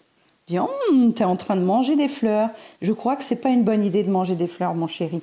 Regarde maman elle va t'enlever les fleurs de la bouche mets le doigt et j'enlève les fleurs. Et si tu veux manger quelque chose on mangera autre chose je, je réapproprie oui, oui. le. Tu sais, c'est ce que je fais, mais je me demandais s'il n'y avait pas vraiment un geste concret, un comportement concret qui l'amènerait à, cracher comme par magie. Euh, J'imagine bien que ça n'existe pas. Là, je lui ai dit euh, ah non non non, c'est pas des c'est des pâquerettes, c'est des fleurs, c'est même pas des fleurs comestibles, on peut pas les manger celles-là. Enfin voilà, je suis partie là-dedans. Mais euh, bon, le geste en soi, il est quand même. Euh, puis vous savez quand c'est une bille, enfin une bille non, ça n'est jamais arrivé, mais quelque chose, vous voyez, de vraiment dangereux parce que là en soi la pâquerette, il l'aurait il l'aurait mangé. Bon, hein, il n'y avait pas trop de danger, mais quand c'est quelque chose je sais pas, un bout de plastique un peu gros, enfin un truc qu'il aurait, il pourrait s'étouffer avec, mais qu'il faut être rapide en plus, mais que lui gesticule, enfin il veut pas, parce que forcément ça lui plaît pas. Euh, comment vous faites? Est-ce que vous avez un truc? Rémi, je crois que ça vous est arrivé il y a pas très longtemps, non? Euh, Ah non, ou alors j'ai oublié. mais moi ça me rappelle euh, les débuts de la DME où du coup ça, ça, a énormément déclenché les peurs d'étouffement au départ et que les, les, premiers jours au bout de je sais pas peut-être deux trois fois je je me suis dit bon on va peut-être arrêter la DME hein, parce que c'était beaucoup trop stressant euh, mais sinon, non, ça c'est jamais arrivé euh, des, bouts de plastique comme ça, des trucs comme ça. Ce qui est arrivé, en fait, le truc, c'est que Charlie, elle, met. Là, ça arrive beaucoup, beaucoup moins. Heureusement, ça y est, on arrive à la fin de cette période. Mais euh, elle, mettait tout à la bouche, quoi. Des mégots, des, des trucs dégueux. Et. Et heureusement, on a toujours eu simplement à lui dire de le cracher, comme, euh, tu disais, Najat, euh, un bébé, on ne dit pas de cracher.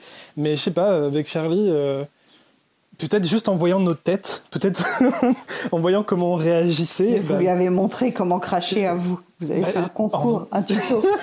je crois pas, je crois pas. Mais peut-être que peut-être au tout tout début, tu sais, on, mimait le, tu sais, en faisant le voilà quoi. mais sinon, je, ouais, je, je crois pas qu'on se soit beaucoup pris la tête. Euh, et on n'a jamais eu à, devoir lui, euh, lui arracher de la bouche. Souvent, on mettait la, la main sous son menton et on lui disait de, de cracher. Donc, euh, même si elle mettait tout et n'importe quoi dans sa bouche, on n'a jamais eu trop de soucis. je crois que peut-être la seule fois où on a dû le faire, c'est quand elle avait mis un morceau de verre dans la bouche, tu sais, les, les, gros morceaux de verre bien épais là. Ah Voilà, fantastique. Mmh. Et, là, euh, j'y suis allé avec le, la pouce et, le pouce et l'index, euh, euh, sans, en y allant en douceur, sans m'énerver, etc. Parce que bon, là, c'est le moment où il faut garder son sang-froid. mais sinon, ouais, à part, à part ce moment-là, je crois pas que, que ça nous est arrivé spécialement. Nous, quand on présente la première fois la pâte à modeler là, au dispositif des moins de 3 ans, on explique que la pâte à modeler, elle reste sur la table, que la pâte à modeler, euh, on, l'utilise avec les doigts, on l'utilise avec les languettes, avec les emporte-pièces et tout, et que ça, ne se met pas dans la bouche. Donc tous les enfants l'ont entendu, mais tu imagines bien qu'il y a toujours un enfant dans la classe qui va finir par manger la pâte à modeler. Donc la, pâte à modeler de l'école, elle est censée être euh, non toxique, euh, non. Donc probablement qu'une partie de la génération des 20 dernières années a mangé de la pâte à modeler en classe parce que quand on a le dos tourné, ils finissent par en manger.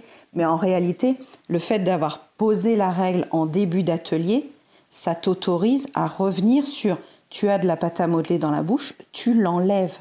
Donc le tu l'enlèves, soit tu es capable tout seul de le faire avec tes propres doigts, si l'enfant est assez grand, parce que là, ils avaient entre 2 et 3 ans, donc au niveau moteur, ils savaient mettre les doigts dans la bouche pour enlever l'objet. Sinon, on arrivait et on enlevait ce qu'ils avaient dans la bouche, parce que là, je te parle de pâte à modeler, mais des fois, les enfants, ils mettaient dans leur bouche des trucs improbables de la classe aussi. On allait chercher dans la bouche ce qu'il y avait, parce qu'on ne savait pas ce qu'ils avaient mis dans leur bouche en réalité. Donc l'intervention, elle est dans un but de protection, de non-étouffement, de santé, de, respiration. Donc, pour moi, c'est un usage, euh, comment il dit euh, C'est l'usage protecteur de la force en, en, communication non violente. Ça veut dire que c'est le seul moment où la force est autorisée, c'est quand c'est un usage protecteur dont la personne n'est pas capable de le faire elle-même. Donc sans ton intervention, l'enfant, il avale la bille ou il avale l'abeille, ou etc. Donc tu le fais pour le protéger. Donc même s'il te voit surréagir, tu sais quelles conséquences tu veux éviter à ce moment-là où tu fais le geste euh, qui te paraît euh, surnaturel. Après, je dis pas qu'on était euh, lisse toute la journée. Il, y a, des, moments où on retrouvait les élèves debout sur le radiateur en train d'enjamber la fenêtre. Je, n'étais pas lisse à ce moment-là, tu vois. J'arrivais, j'attrapais l'enfant par, par les épaules en lui disant Mais qu'est-ce que tu fais? Tu vois, on ne peut pas être lisse tout le temps. Mais en réalité, si on pose que l'action qu'il est en train de faire est dangereuse pour lui, à un moment, il va peut-être mettre en, relation cette action-là n'est pas autorisée. Mettre des fleurs dans sa bouche n'est pas autorisé. Mettre des médicaments dans sa bouche n'est pas autorisé.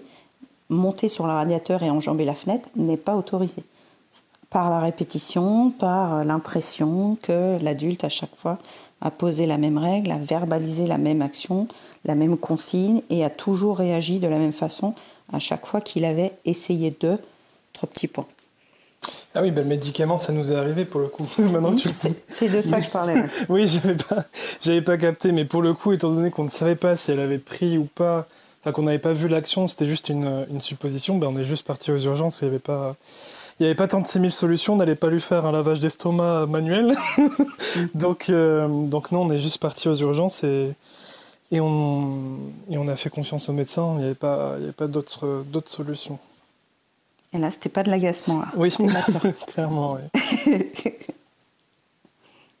Qui veut relancer une situation autour de ce thème euh, Moi, je, je voulais juste euh, appuyer sur le fait qu'effectivement, de rappeler que lorsqu'il s'agit de la sécurité de l'enfant, bah, effectivement, c'est là où l'emploi de la force, est légitime, j'ai envie de dire. Et moi, je le vis un peu moins depuis, euh, quelques temps. J'en ai partagé, euh, j'ai partagé ça sur, euh, sur les réseaux avec l'histoire du lavage de nez. Mais pendant longtemps, c'était vraiment un combat de catch quoi, pour, lui laver le nez.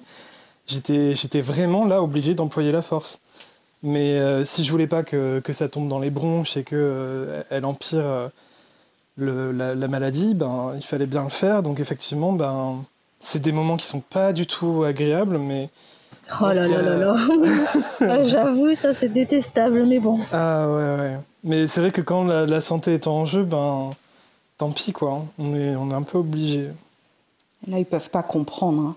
Non. Clairement. Bah, Rémi Oui, Gwenaël. pardon, Séverine. Euh, J'allais dire, bah dis donc, tu as un peu maman hyper chanceuse. Tu sais, j'ai jamais eu à me battre avec ma fille. Et même jusqu'à dernièrement, on est venu en France, évidemment, euh, enfant de 38 degrés. Elle a été malade quand elle est arrivée, qui faisait euh, moins de 20 degrés. Et bah, pour lui euh, mettre le pchit dans le nez, pas de bataille. Je lui explique, elle s'assoit. C'est pas très agréable. Je lui dis ça fait mal. Et du coup, elle, elle répète même maintenant ça fait mal. et euh, deuxième narine, hop, et puis c'est fini. Et puis quand c'est fini, je lui dis que c'est fini. Puis on fait la fête et bravo. Et puis on danse, on chante et on crie bravo. Et après, c'est fini. Ouais, il y, a des enfants qui. Tu vas faire des jeux non, dans la salle. non, mais il y a des enfants qui sont plus euh, coopératifs que d'autres dans, à, à ce niveau-là. Et j'ai vu je sais pas combien de tutos pour le lavage de nez pour que ça se fasse en douceur, etc. J'ai essayé je ne sais pas combien de positions et il n'y a rien qui marche, quoi. C'est juste elle, elle veut pas, elle veut pas. Donc euh, on fait, on fait avec l'enfant qu'on a, quoi.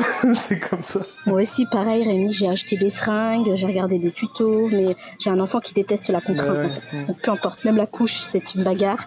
Donc, il aime pas du tout. C'est un enfant libre. Mais c'est ça, hein, c'est des actions répétitives que nous, on veut vraiment imposer. Changer la couche, couper les ongles, démêler les cheveux, laver le nez, faire le pchit pour le médicament. Nous, ça fait complètement sens. Mais comme la plupart du temps, on les laisse dans une certaine autonomie physique, corporelle, sensorielle, là, ils voient bien la différence entre Ouais, mais d'habitude, tu me dis que je fais ce que je veux, et là, je ne fais pas ce que je veux. Donc, il, il affronte le cadre, l'enfant. Et moi, la première, hein, Siana, quand je lui dis on coupe les ongles, eh ben, c'est la soupe à la grimace parce qu'elle n'aime pas que je lui coupe les ongles. C'est une contrainte. Mais je lui dis c'est comme ça, on va couper les ongles quoi qu'il arrive. Que tu pleures ou que tu pleures pas, on va le faire. Donc c'est dans notre intention et dans notre impression qu'il n'y a pas d'autre solution, que c'est pour ton bien, même si tu n'aimes pas ça, et même si pour ton bien ça veut dire pas du plaisir, je dissocie l'effet que le plaisir n'est pas toujours pour ton bien, et ce qui est pour ton bien n'est pas toujours du plaisir. Et ça, même nous, en tant qu'adultes, des fois, on n'est pas très au clair avec ça. Ça veut dire qu'on voudrait apporter que du plaisir à nos enfants, et en réalité, il y a une partie de la parentalité qui n'est pas apporter du plaisir. Couper les ongles, c'est pas apporter du plaisir à mon enfant. Mais sur le long terme, je suis quand même obligée de le faire, comme son médicament, comme une prise de sang, comme la première fois qu'on a posé euh, une prise de sang ou une poche d'urine, euh, ça fait mal. Ça fait mal aux parents, ça fait mal à l'enfant, mais on sait pourquoi on le fait. On sait que c'est sur le long terme, on vise le long terme, qu'on est obligé de prendre sur nous, même si c'est dur, de les voir hurler, pleurer. Comment vous faites quand ils hurlent et qu'ils pleurent parce que vous, vous avez décidé que c'était pour leur bien? Ben, Perso, euh, je, je, je, parle en même temps que, que je maintiens le, ma position. Donc j'emploie la force et en même temps je, en même temps, j'essaie d'être rassurant dans les mots, j'essaie d'être... En fait, je suis dur physiquement, euh, mais j'essaie d'être doux euh, dans ma parole, euh, dans, les mots que j'emploie. Mm. Mais, mais ouais, c'est clairement pas facile. Mais en même temps, il n'y a pas 10 000 solutions, quoi. je fais exactement comme toi et je fais même un espèce d'auto-coaching pour moi-même parce que finalement c'est à moi que ça a fait plus de mal, tu sais. Parce qu'au final il se relève, il est bien quoi. C'était juste le moment de la contrainte qu'il a pas aimé. Mais pareil, hein, les ongles c'est la bagarre, euh, le nez c'est la bagarre, la couche c'est la bagarre. Enfin voilà. Et j'essaye vraiment de et puis enfin de détourner l'attention alors que je sais que j'aurais bien aimé qu'ils soient en pleine conscience tout ça, bla bla bla. Ah, c'est ça.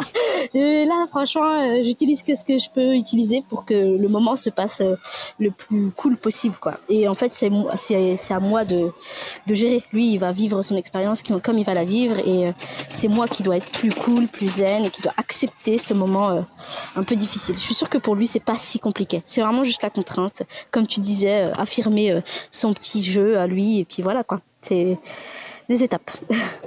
Coucou Aurel. Coucou, comment allez-vous? Coucou. On parle contrainte. ouais, j'ai pris, euh, j'ai pris en cours de route. Euh, du coup, je sais pas exactement euh, comment vous en êtes arrivé au lavage de nez par rapport au, au, au, sujet, mais je voulais juste vous dire que moi, c'était aussi la, la, grosse, grosse, grosse, grosse galère. ah La grosse. Attends deux secondes, Pavel. la grosse galère, le lavage de nez. Et un jour, avec Cyril, on s'est dit bon, il est quand même assez bon public. C'est la première fois qu'on a un, public aussi facile niveau blague. Du coup, on s'est fait une bataille de lavage de nez avec Cyril en jouant euh, à fond euh, le jeu et oh, c'est trop drôle de faire ça, etc. Et franchement, depuis, ça marche hyper bien. Dès qu'on sort la, seringue, il est euh, limite mort de rire et, et il se la met tout seul dans la nez, quoi. Hmm. Et euh, juste le truc de euh, transformer en jeu, euh, nous aussi on teste, regarde, même papa et maman le font. Et ben en fait ça marche hyper bien.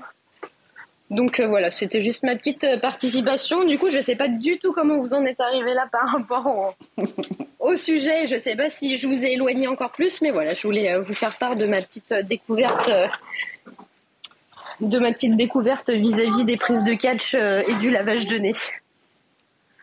Bah, ça fait d'autant plus sens hein, quand nous, on est en train de se couper les ongles de pied ou les ongles des mains, que l'enfant dit Mais qu'est-ce que tu fais?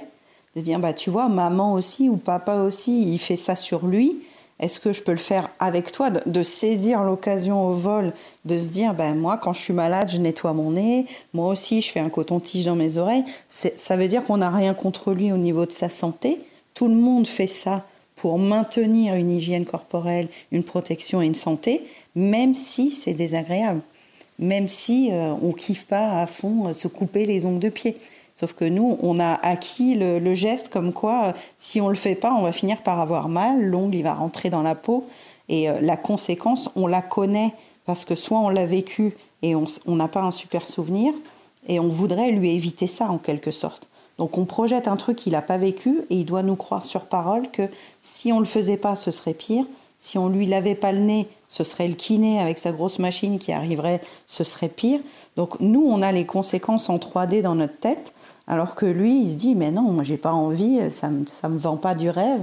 Alors que si on le transforme en jeu, comme tu fais, Aurel, c'est tout de suite plus euh, léger, plus euh, accessible, et il se rend compte que c'est pas parce qu'on ne l'aime pas, il se rend compte que finalement, nous aussi, on se lave le nez, et nous aussi, on se coupe les ongles, et nous aussi, on a des médicaments du coup, moi, quand on est malade à la maison adulte, ben, on, montre à Siana que quand on est malade, nous aussi, on se soigne. Il y a vraiment une, question d'horizontalité en, disant les médicaments, il y en a aussi pour les adultes, les ongles, c'est aussi pour les adultes. Puissance du modèle et neurones miroir. Mais tu sais, on, on a à peine divagué, à peine, comme d'habitude. bon, petit tour de chauffe avant de se quitter? Aurel. Ouais, c'est mon fils qui a appuyé sur le micro. Hop là Quel talent. Merci maman. On Oh fera là une room fils- entre enfants un jour. Mon fils dit merci, c'est ma victoire de la semaine. Ouais. Ouais, c'est trop bien, c'est trop mignon. Enfin voilà, euh, bah non, euh, tour de table, moi je vous écoute. hein. J'ai pas, du coup, j'ai rattrapé en route, donc euh, je vais, euh, je vais profiter de vos conclusions. Alors, où est-ce que ça nous a emmené cette conversation? Sur notre agacement, notre colère, notre impatience, le fait que nos enfants ne, ne vont pas toujours aussi vite qu'on aimerait qu'ils aillent dans leurs compétences et leurs apprentissages. Rémi, est-ce que tu veux commencer? Bah, moi, je pense que je vais rester euh, sur l'aspect que, que je, je vais essayer de, d'accepter mes pensées, parce que finalement, c'était surtout ça, hein, à vouloir essayer de contrôler toutes mes pensées, ce qui est complètement euh, idiot un peu. Euh, donc, je vais essayer de, ouais, de, les- de les accepter et de lâcher prise avec le fait que bah, euh, je suis pas toujours ravi d'avoir certaines pensées qui me traversent, mais, mais c'est pas grave. Elles sont là, de toute façon. Ouais. DJ. Merci pour cette room, on y apprend euh, toujours plus, euh, plus qu'on croit. Euh, je, comme je vous le disais, je pense que les parents à temps plein, pour ainsi dire, euh, vous courez un marathon, ce qui peut expliquer les modulations dans l'indulgence, j'imagine. Mais nous, on a, les, on a le beau rôle, les tontons et les tatas. Ouais, mais profite, profite de ce rôle-là aussi. Parce que tu as, un recul et une distance qui te servira finalement d'expérience. Parce que les bons moments, tu pourras aussi les retrouver quand toi, tu seras maman, euh, si tu le souhaites un jour. Tu auras cette base de données énorme. Il y a- parfois des parents qui disent autour de moi, il y avait personne qui était parent et c'était encore plus compliqué parce que j'avais pas d'avis sur comment on élève un enfant, comment on pose des règles, comment on pose des consignes. Alors que toi, tu t'es déjà emparé de ces sujets-là pour ton livre, pour euh, ta stimulation intellectuelle, pour ton bagage, euh, tu vois, de, de connaissances. Donc euh, peut-être qu'un jour, euh, tu te rappelleras de certaines euh, rooms en te disant Ah ouais, on avait parlé de ça une fois. Hein. Bah ouais. J'espère, mais j'espère surtout qu'elles existeront toujours. Voilà, ça, je ne sais pas. Soit tu te dépêches d'avoir un enfant, et on est près sûr, soit on verra. L'avenir nous le dira. Puis ça dépendra surtout de Clubhouse pour le coup. Bah ouais, on sait même pas si l'appli va continuer. En tout cas, moi, ça me plaît toujours autant, j'avoue. Je kiffe. Najat, petit tour de, de conclusion avec tes pâquerettes. Ouais, bah écoute, moi ça me fait dire, ça me fait conclure qu'il faut que j'accepte parfois la violence quand c'est pour son bien. Faut que je me le mette, euh, faut que je me le tambourine, hein, tu sais, on le sait, mais quand on passe à l'acte, euh, c'est bien plus compliqué. Mais on va essayer de trouver des astuces comme euh, Aurel euh, qui fait sa danse, la danse du lavage de nez. Je vais le tenter ce truc-là, sait-on jamais. Fais-nous un tuto, Aurel, et tu nous l'envoies en, en message privé à Najat, à Rémi, à Gwenaël, à DJ et moi. Faites- Faites-nous des petits tutos qu'on rigole un peu en lavage de nez. Najat, j'ai une, euh, j'ai une mentor euh, sur les émotions qui m'avait qui m'avait dit un jour, mais euh, Séverine, quand tu essayes d'être non violente tout le temps, c'est une forme de violence avec toi-même. Et elle m'avait bien challengée ce jour-là. Parce que je lui ai dit, bah oui, mais j'en fais un principe d'être non violente. Elle dit, bah non, quand tu fais ce principe-là avec toi-même, d'être toujours non violente, bah c'est une sorte de violence que tu te fais de ne pas accepter qu'il y ait des jours où tu ne peux pas être non violente. C'est une pression supplémentaire que je me mettais de ne devoir jamais crier, critiquer, juger. Et du jour où j'ai essayé de mettre ça en place, alors c'est pas acquis, hein, mais ça va quand même beaucoup mieux. De me dire, ben voilà, j'ai quand même le droit de crier, j'ai quand même le droit de me planter, j'ai quand même le droit de, de m'emporter et de ne pas savoir où j'en suis au niveau de mes émotions à moi et de ne pas savoir le verbaliser correctement et de même pas avoir envie de le verbaliser. Parce qu'on s'applique en parentalité bienveillante, hein, c'est une room qu'on a fait il n'y a pas longtemps, on s'applique des principes super durs et super ambitieux qui finissent par être violents avec nous-mêmes. Donc, euh, lâchons-nous un peu la grappe.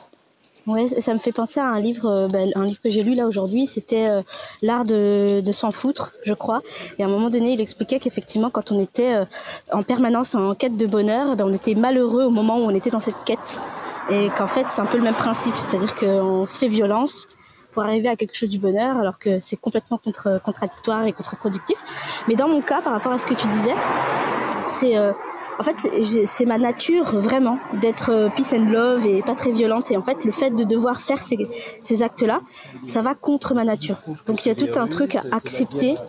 Euh, donc tu vois, c'est un petit peu différent, je pense, c'est un petit peu différent. Mais voilà. Sujet de room à creuser. Peut-on accepter notre propre violence quand on veut être non violent Oula, on n'est pas sorti hein, si on se lance là-dessus. Merci Najat pour ton retour. Gwenaël, tu veux dire un petit mot de la fin? On fait un coucou à Gwenaël, à Zaï. Après le, pain au chocolat. Bon, et eh bien merci à tous pour cette room. Le replay est enclenché, donc euh, vous pouvez le réécouter du début. On est sur le club de Rémi qui s'appelle La Meute. Vous pouvez rejoindre la petite maison verte qui est tout en haut. On est parfois aussi sur le club de Julia qui s'appelle Bien dans ses baskets, qui était là au tout début de la room. Ou alors sur le mien qui s'appelle Les Petits Plus Zen vous pouvez nous follower, vous pouvez nous retrouver régulièrement, à peu près une fois par semaine sur les rooms parentalité, et puis après sur, sur nos clubs pour d'autres sujets. N'hésitez pas à nous proposer des thèmes si vous avez envie qu'on fasse des rooms. Des fois, il y a des sujets de room qui arrivent pendant une autre room. Donc c'est toujours sympa d'avoir vos avis et vos, vos questionnements sur les enfants, les émotions, les besoins, la parentalité et comment on fait bordel en dehors de la théorie la théorie, c'est bien joli, mais ça ne marche pas très très bien. Prochain thème, Rémi, ça te, as déjà une envie? Bah, Je trouvais euh, l'idée de comment on fait euh, quand on est attaché à la non-violence euh, par rapport à, notre propre violence. Mais ouais, je sais pas si ça pourrait être le sujet d'une prochaine room, mais en tout cas, c'est à noter, c'est intéressant. Et euh, là, tout de suite, maintenant, dans la parentalité pure et dure, je sais pas, j'ai pas forcément une idée qui me vient, mais je pense que ça viendra bien assez tôt. on n'est pas, on n'est jamais, euh, on n'est jamais euh, sans idée. Donc ça, va aller. L'inspiration est toujours là, et ça sera, ce sera super, comme à chaque fois. voilà, on rebondira sur nos situations avec nos enfants et nous nos, critiques intérieures euh, qui se disent mais j'aurais pu faire mieux. Oui, on aurait pu faire mieux, mais on ne le savait pas. Donc la prochaine fois, on verra. En tout cas, merci à tous ceux qui nous ont euh, entendus pour la première fois. Il y a Bima qui nous a envoyé euh, un petit compliment. merci à toi, Bima, pour, pour ton retour. Gwenaël, ah, pardon, j'avais pas vu que tu étais parti. Donc, je te fais un coucou aussi si tu écoutes le replay. À très bientôt, tout le monde. Au revoir. À bientôt. Au revoir.